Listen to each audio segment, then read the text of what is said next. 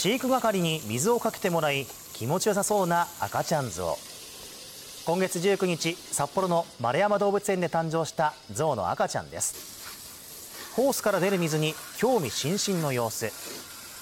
ゾウの水浴びというと鼻を上手に使って体全体に水をかけるイメージがありますが映像からはまだそのような動きは見られません。こちらは母親のパールに見守られながら砂地をゆっくり噛みしめて歩く赤ちゃんゾウです。丸太を鼻でつついたり足で押してみたりと母親のパールの動きを真似する様子も。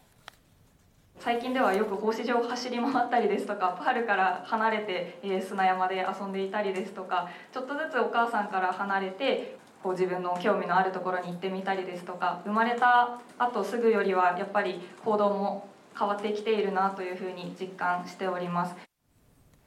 ところで赤ちゃんゾウの成長具合は？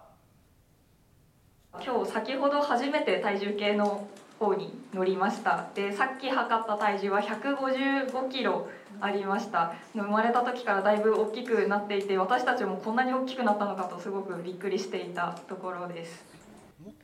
生まれた当時は推定110キロだったので11日が過ぎ45キロも増えました。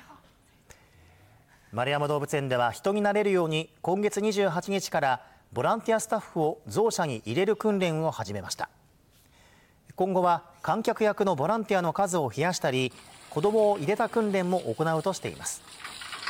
赤ちゃんゾウは早ければ来月中旬の3連休にも一般公開される見込みです。動物園を訪れた人たちも赤ちゃんゾウに会えるのが待ち遠しそうです。私赤ちゃんゾウ見てみたい。